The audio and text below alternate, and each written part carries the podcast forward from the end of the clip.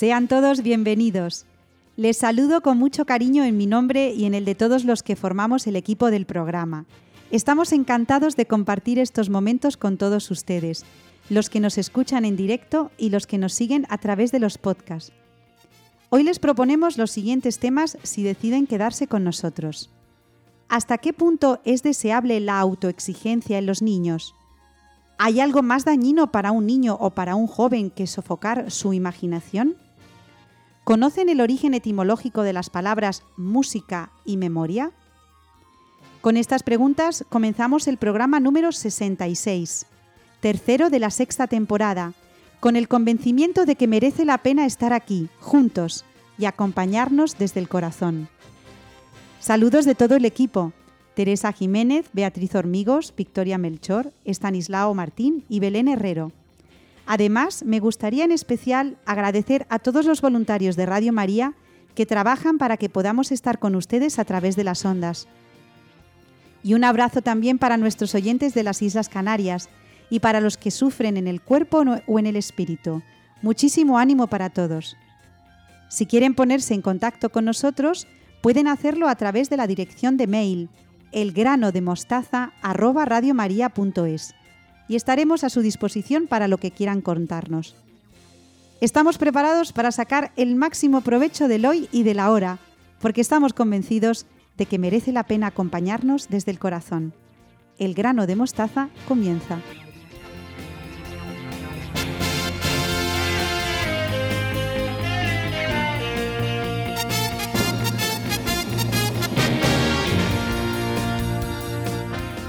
Me acompañan Beatriz Hormigos y Victoria Melchor, a las que doy la bienvenida con mucha ilusión. Buenas noches, ¿cómo estáis? Buenas noches, Ana. Buenas noches, Beatriz. Hola, buenas noches. El mes, el mes, pasado estuvimos hablando de la educación de la voluntad según el padre Morales. ¿De qué tratamos hoy, Beatriz? Pues como muy bien has dicho, este mes vamos a tratar el otro aspecto que hay que tener en cuenta para educar la voluntad. El mes pasado hablamos del esfuerzo y hoy vamos a hablar de la autoexigencia. Como siempre, empezamos por el principio. ¿Y cómo podemos definir la autoexigencia? Pues la autoexigencia es la característica que tiene una persona cuando se exige demasiado a sí mismo y busca dar siempre lo mejor en todas las actividades importantes. Lo podemos definir como la búsqueda de la excelencia. ¿Y Beatriz es siempre positiva? Pues la autoexigencia podrá ser una cualidad o un problema, dependiendo del grado que cada uno de, autoexigencia que se imponga. Por ejemplo, podemos decir que la autoexigencia puede ser positiva o puede ser negativa para el hombre. ¿Y cuándo la autoexigencia puede ser negativa? Pues podemos detectarlo en los siguientes casos. Pues, por ejemplo, cuando una persona se siente casi siempre insatisfecha con los resultados obtenidos, porque siempre busca la perfección en todo lo que hace y sabemos que la perfección no existe. El único perfecto es Dios. Estos son, por ejemplo, esos alumnos que sacan una puntuación muy alta, pero que no logran el 10. Entonces, de una cosa muy buena, ¿no? que imaginaros que puede ser una nota de nueve y medio, pues nunca están contentos porque no llegan a ese 10 tan anhelado.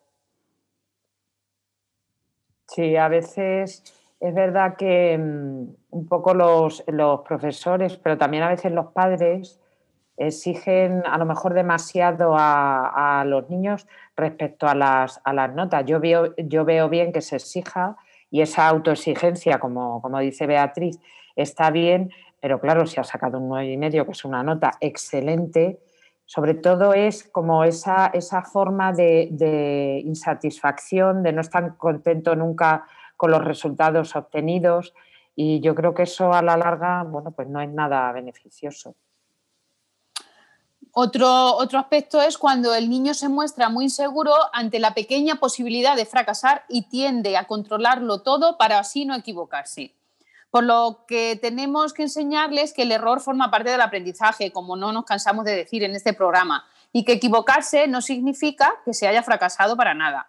Uno no tiene que dejar de hacer las cosas por miedo al fracaso o a la equivocación, porque lo que no se hace no enseña porque no se experimenta. El dicho este de que el que no juega no gana, pues eh, esto sería. Victoria siempre nos lo dice, ¿verdad? En el programa de Grano de Mostaza, que el error es necesario para aprender. Sí, sí, sí, es lo que, es lo que iba a decir, que siempre, siempre lo, lo digo. A mí es que me parece una parte fundamental del aprendizaje, no solamente a nivel académico, sino de la, de la vida humana. Todos tenemos experiencia que de los errores hay que aprender, deberíamos aprender. Es verdad que el refrán dice el hombre es el único animal que tropieza dos veces en la misma piedra. Bueno, pues ya está. A base de, errores eh, aprendemos. Y yo cada vez lo, lo valoro más tanto a nivel académico en el, colegio, pero también a veces a nivel personal. No nos gusta, no nos gusta fracasar y ahí, mm, no sé, se desliza un poco la, soberbia y yo creo que es algo que, los padres también tienen que ayudar a canalizar a, a sus hijos, que no pasa nada por equivocarse, hacerle comprender por qué se ha equivocado y nada, y seguir adelante. También lo vemos cuando el niño tiene una autoestima muy baja y disfruta poco cuando consigue lo que busca, porque nunca está lo suficientemente perfecto y es lo suficientemente bueno para él, como decíamos antes.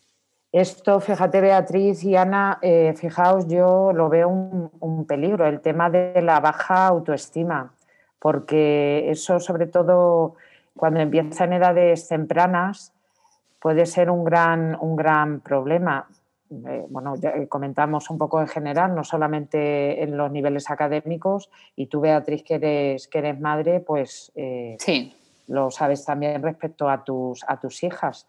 Pero yo creo que es algo que hay que cuidar y siempre fomentar en los, en los alumnos, no sé, cómo animarles en las cosas que hacen, que hacen bien y no machacarles con, con el error por eso, porque se puede ir creando una baja autoestima que al final el, niño diga no sirvo para nada, no, no voy a hacer nada. Claro, como hablamos en un programa del aprendizaje en positivo, ¿os acordáis? Sí, pues esto. Sí, Claro. También otro aspecto es cuando el niño es muy rígido en sus pensamientos y no le gusta salirse del guion que él mismo se ha establecido. Tiene que aprender a enfrentarse y adaptarse a imprevistos que puedan ocurrir, porque normalmente las cosas suceden aunque creamos que tenemos todos los cabos bien atados porque la mayoría de las veces no podemos controlar todas las variables, puesto que no depende muchas veces y casi siempre, mejor dicho, de nosotros mismos. Sí, aquí yo creo que los padres tenéis una labor fundamental, porque cuando a los hijos se les crean demasiadas seguridades, se crea un entorno demasiado seguro al niño, claro, en el momento en que hay un error, una equivocación o algo sale como no como eh, de forma distinta a lo que, a lo que se pensaba, pues los traumas son tremendos. Y aparte el niño se vuelve autoexigente hacia los padres y hacia los demás, porque quiere eh, conseguir lo que él tiene, lo que él tiene pensado y cómo tienen que salir las cosas. Yo creo, fíjate, Beatriz, que aquí los padres eh, tenéis que, no sé, pues una... Sí, la verdad que tenemos una labor. sí, sí, sí. sí es importantísimo. También otro aspecto que tienen estos niños es que con facilidad eh, se estresan muchísimo, ¿vale?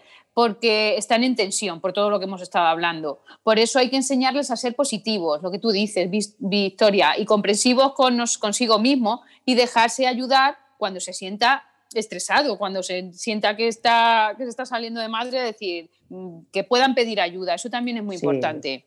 Sí, sí, sí lo de pedir ayuda es fundamental. Es verdad que a veces por, vergüenza o eh, a veces por miedo también no, lo piden, pero claro, no podemos tener niños estresados, que bastante situación eh, tenemos ahora complicada como para que los niños se estresen con otra serie de, cosas.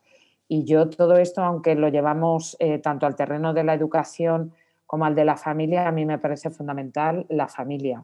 Luego es verdad que en los, colegios también se, hace una labor muy importante, pero tiene que empezar en la familia.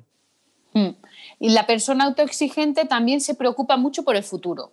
Lo que está por venir es muy difícil de controlar, ¿no? como son muy controladores, pues ellos les crean mucha inseguridad. Entonces se preocupan mucho por el futuro. Sí, pero yo creo, fijaos, vamos, no sé qué opináis, que esta preocupación por el futuro en mayor o menor medida la tenemos, la tenemos todos.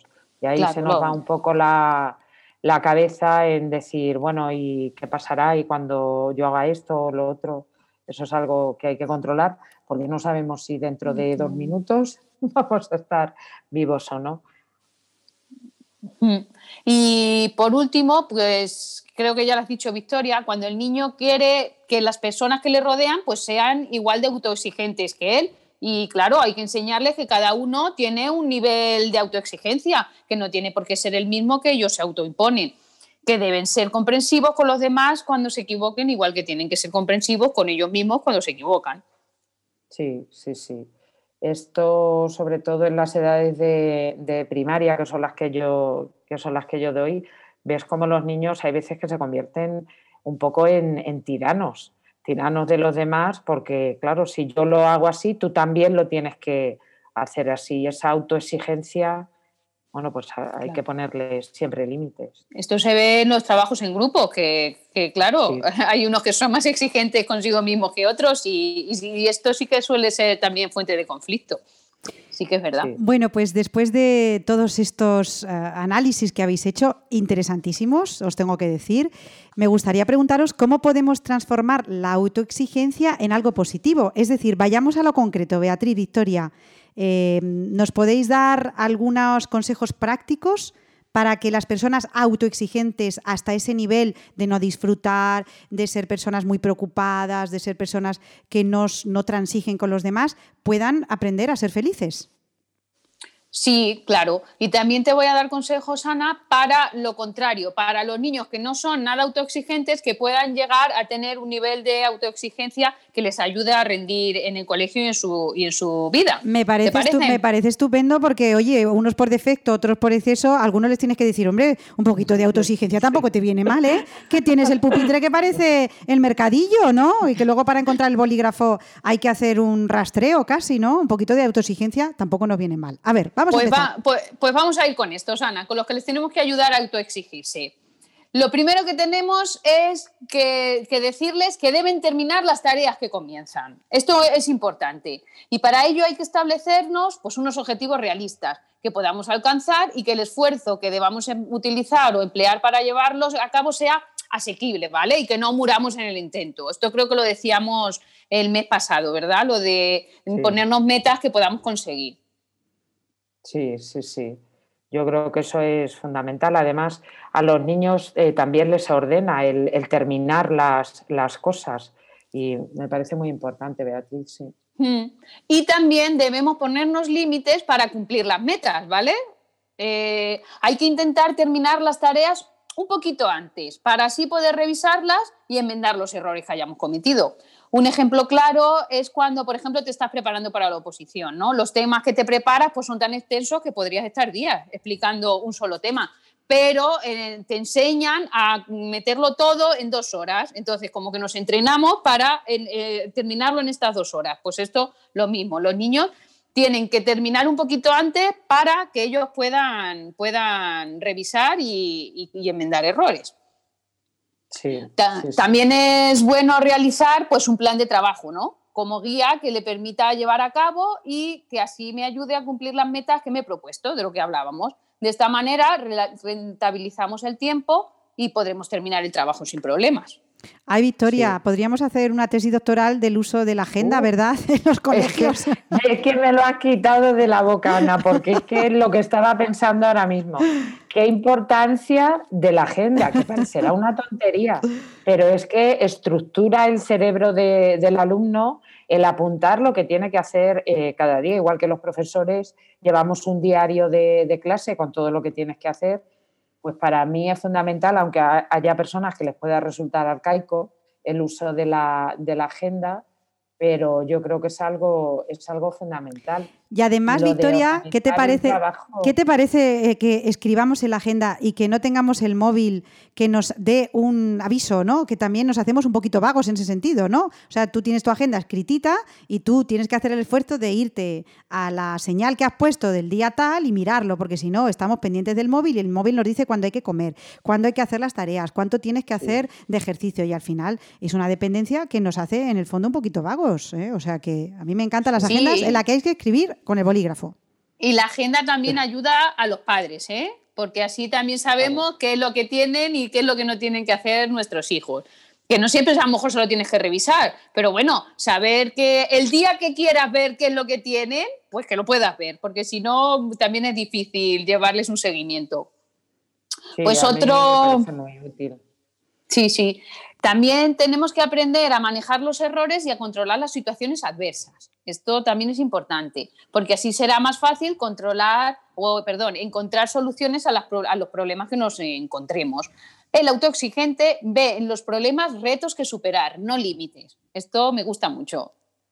Sí, la verdad es que los límites se los pone uno, uno mismo, pero es, cierto que cuanto más te autoexiges, siempre de unos límites, lo que hemos hablado, lo que hemos hablado antes, pues eso viene muy bien para irte superando día a día y sobre todo el tener esa, esa constancia. Bueno, pues si hoy no he conseguido, no pasa nada, mañana lo vuelvo a intentar y subo un peldaño más. Y así cada día, cada día.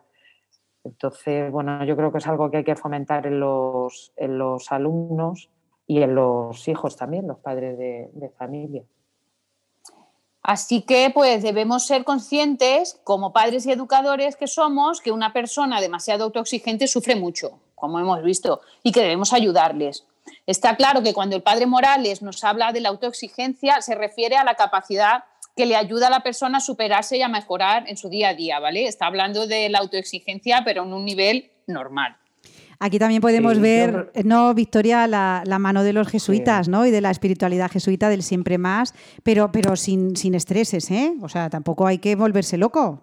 Siempre más y mejor, pero como algo positivo, ¿verdad, Victoria?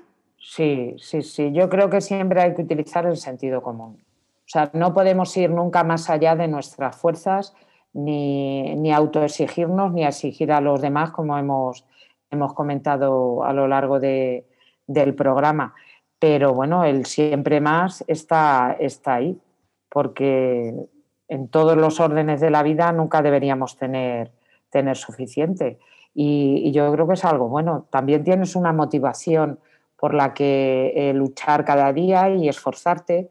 Y yo creo que, eso viene, viene muy bien, sobre todo te hace madurar. Si a ti desde pequeño te han enseñado a que cada día tienes que lograr una meta, si no la consigues, no pasa nada, tienes el día siguiente y sobre todo también, fijaos, por aprovechar el tiempo. Es que el tiempo se pasa y el tiempo se va y los dones que tenemos Ahí, teníamos que hacer todos un, examen de autoexigencia. Los bienes que nos han sido concedidos, cómo los estamos empleando y utilizando. Y cómo hacemos que otros eh, utilicen los suyos. Bueno, pues qué gozo hablar con estas dos colaboradoras. Eh, si os parece, se lo podemos eh, proponer para trabajar en familia para el año 2021, con el deseo de ser mejores y ayudar a los demás en esta preciosa labor de la educación de la que estamos tan orgullosas y de la que necesitamos también eh, renovarnos y renovar la alegría, ¿verdad? Porque la educación nos cansa un poquito también. A veces eh, es bueno decir, estamos cansados, tenemos que parar, tenemos que coger fuerzas nuevas y bueno, escuchar Radio María es una forma también muy interesante de recargar las pilas, ¿no, Beatriz, ¿no, Victoria? Por supuesto, Ana. Así que muchísimas gracias a mis dos queridas amigas, Beatriz Hormigos y Victoria Melchor. Eh, os deseo pues eh, todo el bien y toda la felicidad en Cristo y en María principalmente y que el Señor os guarde muchos años y que estemos juntos para poder celebrarlo. Eso, por supuesto. Muchas gracias, Ana. Igualmente. Bueno, hasta el año que viene. Para todos. Feliz Navidad. Feliz Navidad. Adiós, adiós. Continuamos en unos momentos con Belén Herrero en el grano de mostaza. No se vayan.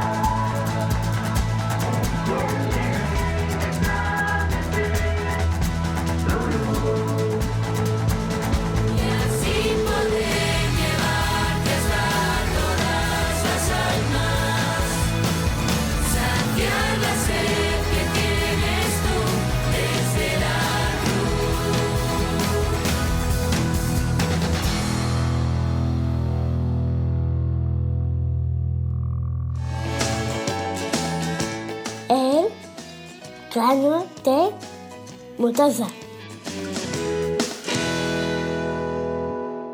Seguimos en buena compañía en la radio de la Virgen y es un gozo para mí saludar a Belén Herrero, nuestra latinista de familia. Buenas noches, Belén, ¿cómo estás?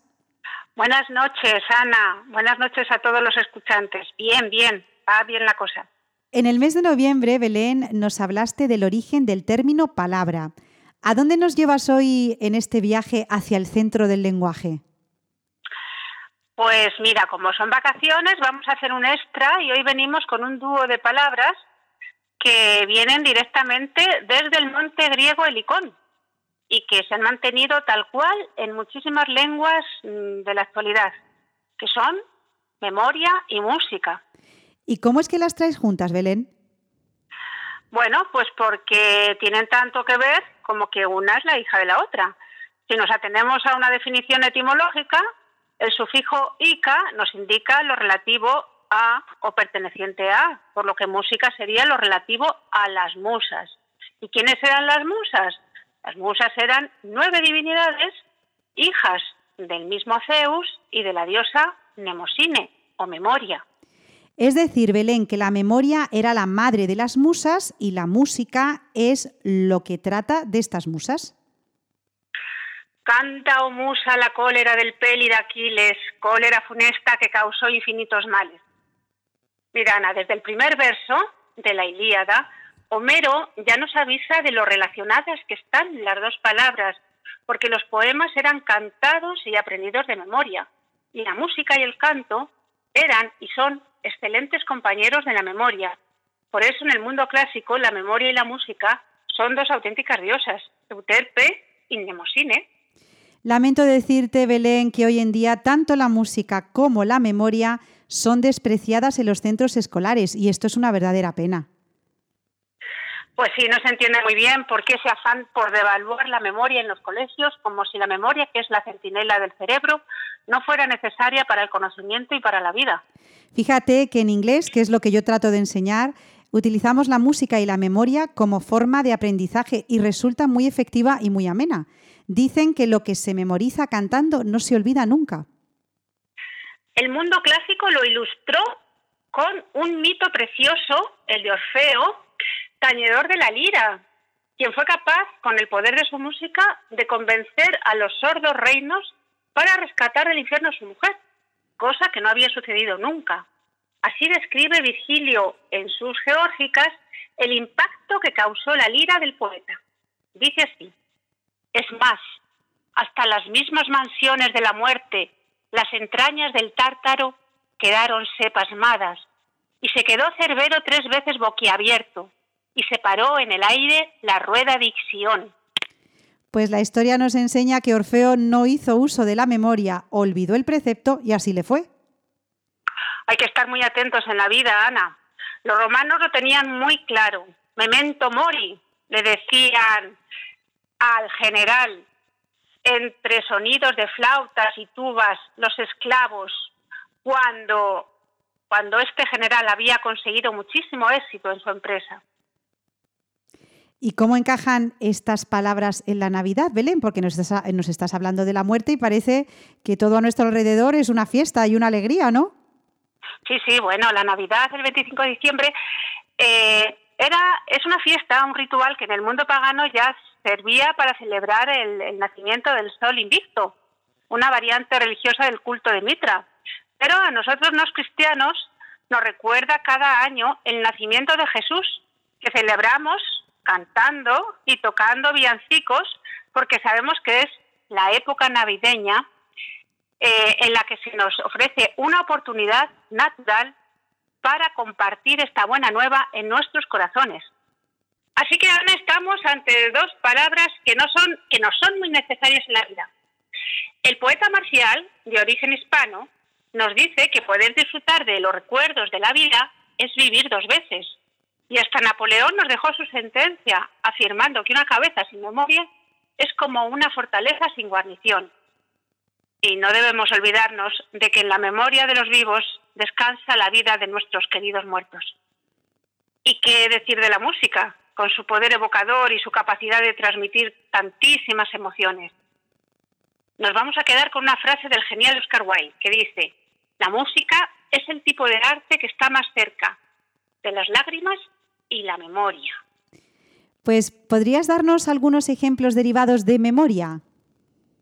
Tenemos muchas palabras en nuestro idioma que provienen de la misma raíz, tales como memorándum, rememorar, memorable, amnesia, memorizar, amnistía, disnesia, conmemorar, el latinismo in memoriam, mnemotecnia, desmemoria, y refranes y frases como ajo y cebolla en pepitoria aumenta la memoria, o buena memoria es la escritura, pues para siempre dura, o tener una memoria de elefante, o traer y venir a la memoria, en fin, por decir algunos.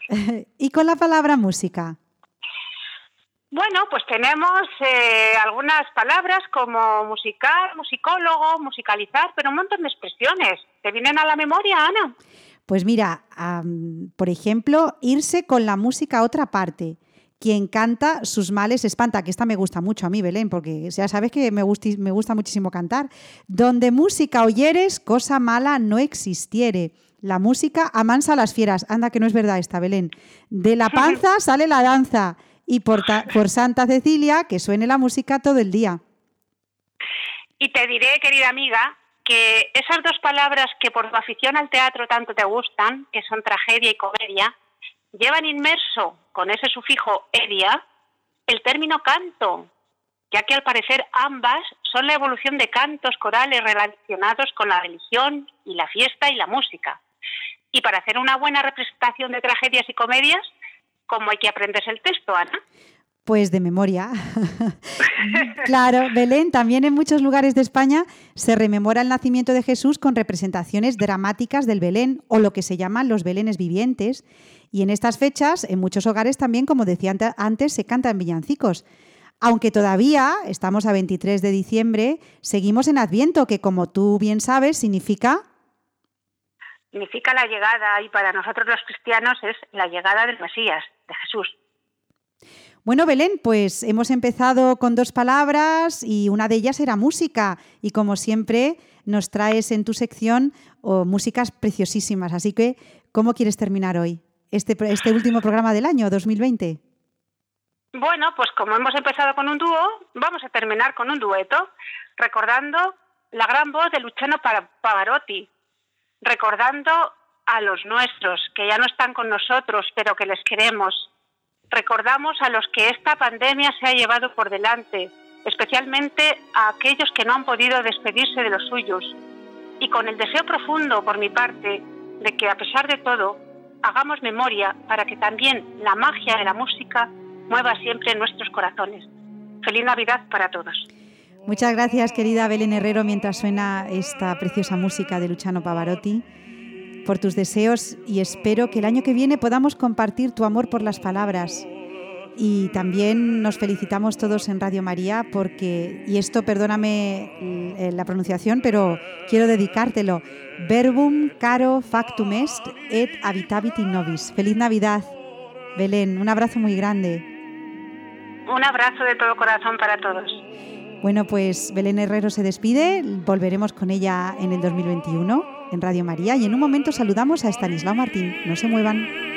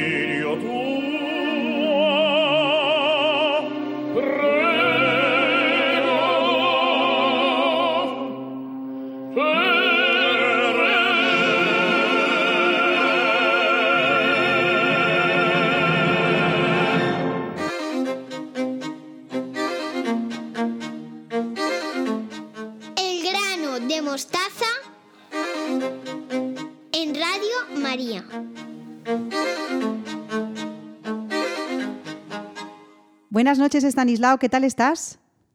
Muy bien, Ana. Encantado de volver a encontrarnos entre nosotros, claro, y también con los oyentes, a los que volvemos a saludar, agradeciendo su seguimiento y agradeciendo también pues, su atención, que, que es mucha y está muy bien. En el programa del mes pasado te quedaste tocando un tema muy interesante, el de la imaginación. Me gustaría que nos dijeras algo más, que profundizaras en esta capacidad tan valiosa. Pues así es, es una, una, capacidad muy valiosa, extraordinaria, ¿no? En estrecha relación con la creatividad, ya que inventa realidades inexistentes, algunas irrealizables, otras posibles, para lo cual necesita trabajar con imágenes. La imaginación hay que entenderla a la luz de la creatividad. Creatividad e imaginación no son lo mismo, pero su relación es muy estrecha. El problema con el que se encuentra la infancia actual, la infancia y la juventud también, es que el mundo de las pantallas apenas deja espacio a la creatividad porque el bombardeo de imágenes es tal que al niño no le queda hueco para poner de su parte, para crear.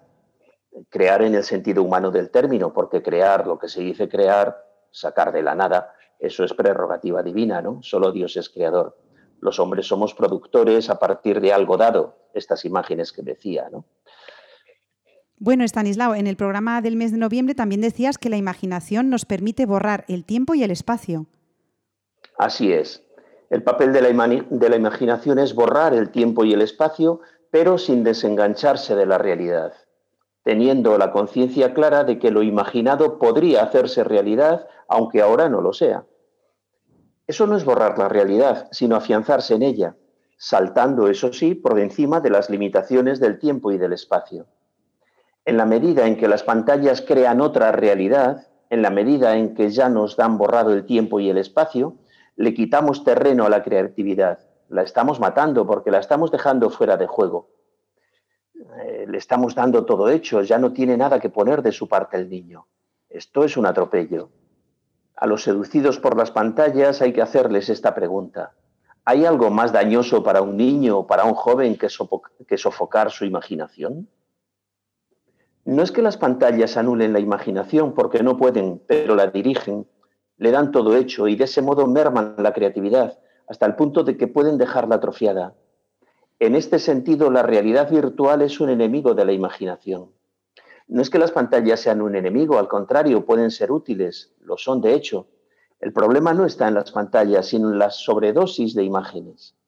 Para que la imaginación trabaje bien, conviene que disponga de, abundancia de imágenes, eso es cierto, pero no de sobredosis.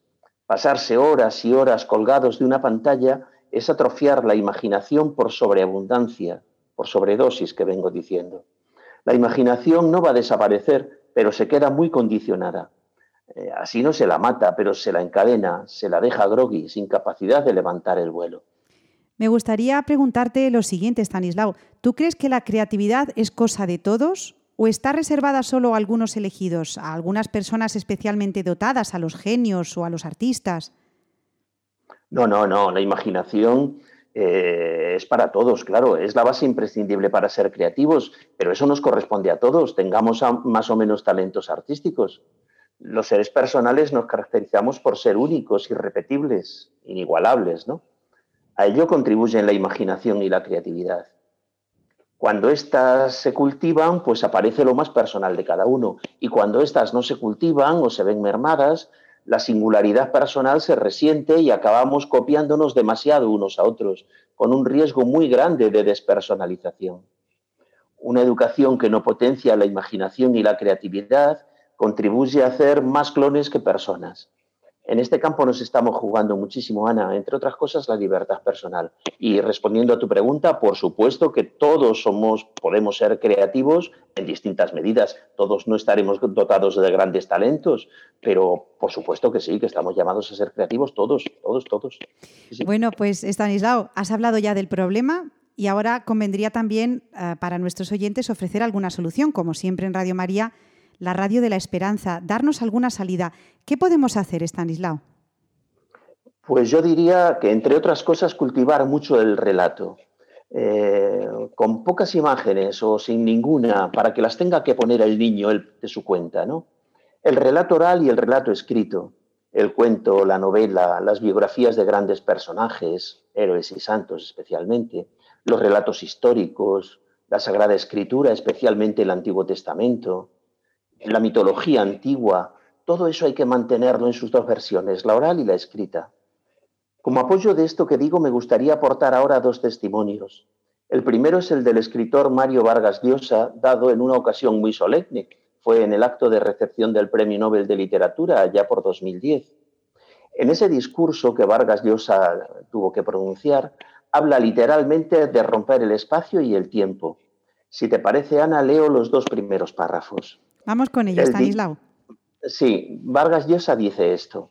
Aprendí a leer a los cinco años en la clase del hermano Justiniano en el colegio de la, de la Salle, en Cochabamba, Bolivia. Es la cosa más importante que me ha pasado en la vida. Casi 70 años después, recuerdo con nitidez cómo esa magia, traducir las palabras de los libros en imágenes, enriqueció mi vida, rompiendo las barreras del tiempo y del espacio y permitiéndome viajar con el capitán Nemo 20.000 leguas de viaje submarino, luchar junto a D'Artagnan, Athos, Portos y Aramis contra las intrigas que amenazan a la reina en los tiempos del sinuoso Richelieu, o arrastrarme por las entrañas de París convertido en Jean Valjean con el cuerpo inerte de Marius a cuestas. La lectura convertía el sueño en vida y la vida en sueño y ponía al alcance del pedacito de hombre que era yo el universo de la literatura. Mi madre me contó que las primeras cosas que escribí fueron continuaciones de las historias que leía, pues me apenaba que se terminaran o quería enmendarles el final. ¿Y acaso eso sea lo que he pasado la vida haciendo sin saberlo? Prolongando en el tiempo, mientras crecía, maduraba y envejecía, las historias que llenaron mi infancia de exaltación y de aventuras. Cuánto me alegro, Estanislao, de que traigas este testimonio tan bonito de Vargas Llosa, con el cual yo me identifico completamente. Y además reivindico desde aquí el papel de los profesores de lengua y literatura que se atreven hoy en día a nada menos, fíjate, Estanislao, que a leer en voz alta en clase. Sí, sí, créeme es casi casi algo excepcional hoy en día, ¿no? El, que el profesor lea primero él y que mande a algún chico a leer en alto, porque hoy en día la capacidad de escucha, como tú bien dices, está, está mermada. ¿Cuál es el otro testimonio, Stanislao? Pues el otro testimonio es el de un escritor argentino, Hernán Castiari. Eh, yo no lo conozco de nada, pero me ha llegado un vídeo eh, suyo, cuyo audio me gustaría poner ahora, eh, Ana, porque viene a corroborar, además con bastante sentido del humor, esto que venimos diciendo. No hace mucho le contaba a mi hija, tengo una hija que tiene 11 años, pero cuando tenía 6 o 7 todavía le contaba cuentos infantiles. Y un día le conté por primera vez el cuento de Hansel y Gretel. Y en el momento que los hermanitos se pierden en el bosque y empieza a anochecer, en ese punto culmine de la trama, que yo se lo contaba con la voz muy, muy seria para que se asustara un poco, mi hija en vez de asustarse me dijo que lo llamen al papá por el celular. Y yo pensé entonces, recién entonces, por primera vez, que mi hija no sabe que hubo una vida antes de la telefonía inalámbrica. Y descubrí también qué espantosa resultaría la literatura, la clásica, si el teléfono móvil hubiera existido siempre. Pensemos, por ejemplo, en cualquier historia clásica, la que se les ocurra. Blancanieves, Caperucita, Pinocho, El viejo y el mar, Macbeth, la familia de Pascual Duarte, cualquiera. Y pongamos un teléfono móvil en el bolsillo del protagonista. ¿Funciona la trama?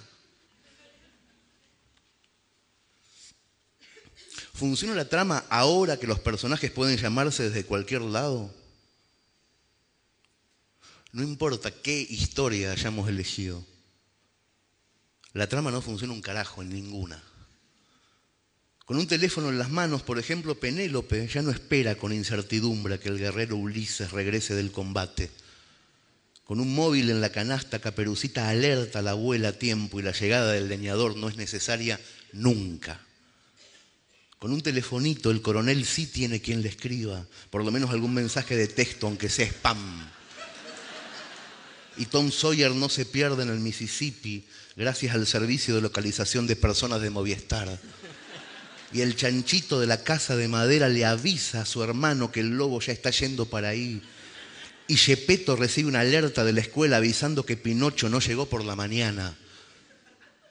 Un enorme porcentaje de las historias escritas tuvieron como principal fuente de conflicto la distancia, el desencuentro y la incomunicación. Existen los cuentos clásicos gracias a la ausencia de telefonía móvil. Bueno, Stanislao, pues según este escritor argentino Hernán Castiari, eh, los teléfonos móviles están arruinando las grandes historias, porque, según dice él, nos están convirtiendo en héroes ah, cansados, ¿eh? en, en, héroes casi casi aburridos. Entonces, Stanislao, según tú, nos estás aconsejando que nos regalemos buenos libros o no exclusivamente buenos libros. Eh, hombre, el campo del, regalo es mucho más amplio, no hace falta que sean solamente buenos libros, ¿no? Eh, por supuesto que sí, por supuesto que sí, buenos libros sí, pero luego todo aquello que pueda facilitar y excitar la imaginación, ¿no? Construcciones, eh, todo tipo de útiles para hacer teatro, para hacer mimo, eh, eh, para esculpir, para inventar juegos, poesías. Bueno, si es que el campo es, inagotable, ¿no? Sí, sí. Bueno, pues eh, Estanislao, estamos a punto de terminar el año. Eh, no sé si te gustaría hacer alguna reflexión de lo que ha sido este año tan, no sé cuál es el adjetivo que podríamos utilizar, extraño, pero como siempre una oportunidad. Nosotros los cristianos tenemos esperanza, es lo que nos tiene que caracterizar, ¿eh? y, algún buen deseo para el año que viene, Stanislao. Pues, por lo que decías del año, eh, me viene a la memoria ¿no? una frase de San Pablo en la carta a los romanos, ¿no? Todo, todo lo que Dios dispone es para el bien de los que Él ama, todo, absolutamente todo. Entonces, en medio de situaciones que pueden parecer muy complicadas, como esta que estamos viviendo, ¿no? además en todo el mundo, a nivel global, eh, es mucho el bien que se le puede sacar. Lo que pasa es que tenemos que tener mucha confianza en Dios, es nuestro Padre y nos quiere y no nos deja solos y lo que, lo que permite, Él sabe por qué lo permite y un día lo entenderemos y le daremos muchas gracias por ello. ¿no? Entonces, mucho ánimo, mucha esperanza y, bueno, como deseo, a mí me parece que, que, tenemos que sentir con la Iglesia y vivir con la Iglesia. Nos está abriendo expectativas muy interesantes, muy importantes.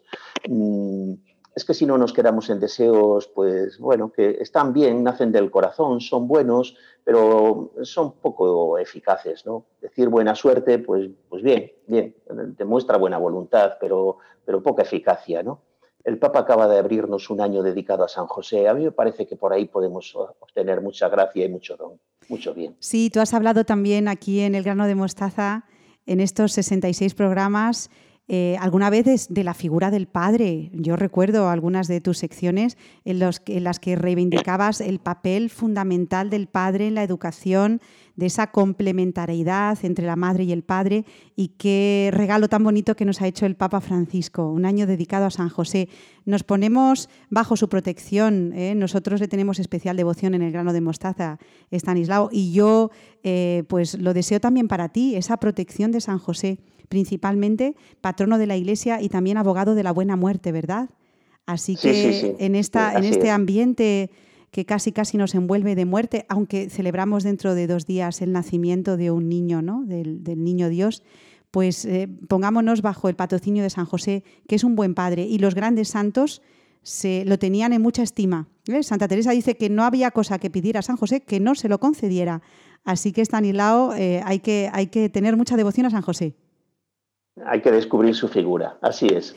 Muy bueno, bien, Ana. Estanislao, seguro que con estas ideas que nos planteas hay muchos escuchantes que, a los que les gustaría ponerse en contacto con nosotros, pues para compartir pensamientos, inquietudes, eh, buenos deseos también, como tú decías, tenemos para ellos una dirección de mail que es elgranodemostaza@radiomaria.es. Para ti, Stanislao, un abrazo enorme.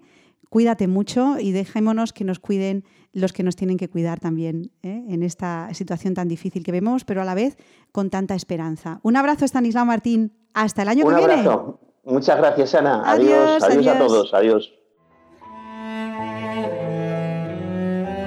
Estamos terminando un año difícil en el que nos ha sorprendido una pandemia mundial con su reguero de sufrimiento y muerte, los confinamientos, una profunda crisis económica y social, pero tampoco han faltado semillas de bien de numerosas personas que lo han dado todo, incluso su vida, por ayudar a los más débiles. En Radio María también hemos experimentado, junto a muchas dificultades y dolor, la alegría de ser una gran familia. Si por nuestra parte nos hemos esforzado en sostener la fe y oración de todos, en alimentar la esperanza, acompañar a ancianos y enfermos, de la vuestra hemos recibido infinidad de testimonios sobre el bien recibido a través de nuestras ondas y mensajes de oración por nuestro personal y voluntarios. También nos ha impresionado el gran número de personas agradecidas que, en plena crisis, han querido aportar sus donativos, aunque fueran pequeños, para extender esta radio evangelizadora. El Adviento es una nueva ocasión para anunciar, de la mano de la Inmaculada, la luz de la esperanza, más fuerte que todas las tinieblas del mal. Estamos seguros de seguir contando con tu ayuda para hacerlo. Puedes informarte de cómo colaborar llamando al 91 822 8010 o entrando en nuestra página web radiomaria.es. Con María se puede. Me gustaría al final del programa darles las gracias de corazón por seguirnos en Radio María. El grano de mostaza no sería nada sin ustedes, sin sus oyentes. A todos los que nos animan en la tarea de sembrar la semilla de la alegría y la esperanza y la educación, gracias y mil veces gracias. Necesitamos además vuestras oraciones y donativos, cada uno lo que pueda. No existe donativo pequeño si se hace desde el corazón.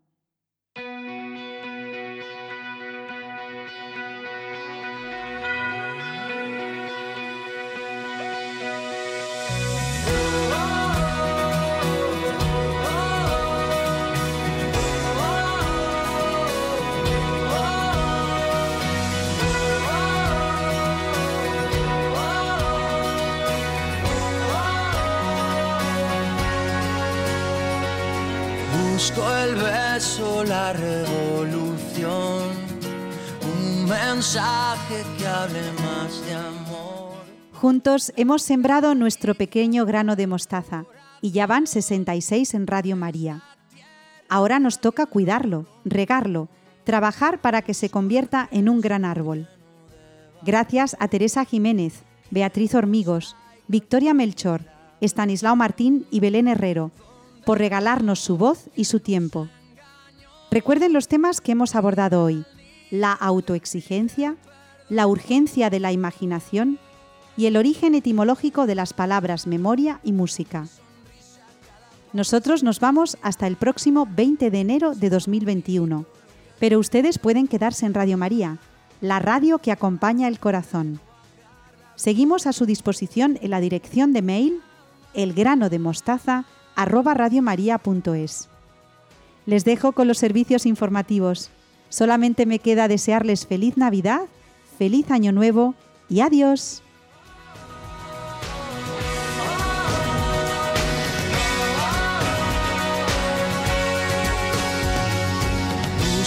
viento que traiga el sabor, que se lleve al pésimo escritor.